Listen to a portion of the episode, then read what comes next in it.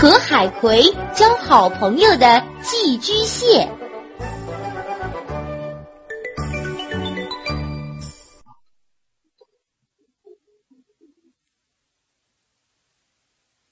快看，那边飘过来一朵像葵花一样的东西，好漂亮啊！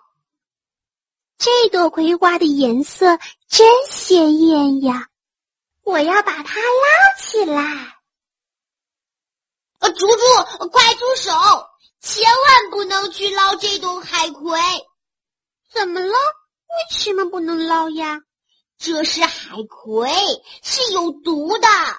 有毒？这么美丽的像葵花一样的东西，怎么会有毒呢？海葵非常美丽，它长着很多触手，上面有很多刺细胞，能放射出毒液，对付敌人的侵害。你的小手要是碰上它了，它就会立即分泌毒液，它的毒液能使人麻醉致死的。哇，这么厉害呀！没想到海葵长得这么艳丽，却有毒。我再也不碰它了。哎，海葵怎么会走路呢？怎么自己会飘呢？你们看，这朵海葵的下面是什么？哇，海葵下面是什么东西啊？它的模样好奇怪，又像虾，又像蟹。这是寄居蟹。寄居蟹为什么叫寄居蟹呢？寄居蟹是一种节肢动物，既像虾又像蟹。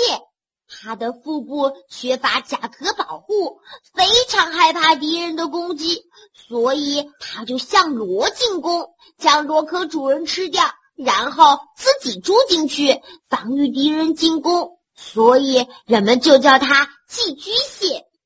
那寄居蟹为什么要背着海葵到处跑呢？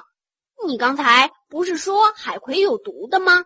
为什么寄居蟹不怕海葵身上的毒呢？虽然寄居蟹寄居在螺壳里，但还是会被凶猛的海洋动物吃掉。于是寄居蟹就重新物色新的伙伴，来加强自己的防线。但海葵自身并不能移动，靠守株待兔的方法觅食，不免饥一顿饱一顿。这样，它就需要有一个同伴背着它遨游大海。以获取丰富的食物，寄居蟹找到海葵来抵挡敌害，海葵也利用寄居蟹这个坐骑在大海中自由的旅行。于是，他们生活在一起，互相利用，相依为命。这种现象在生物学上叫做共栖或共生。啊，原来海葵和寄居蟹是在相互帮助呀。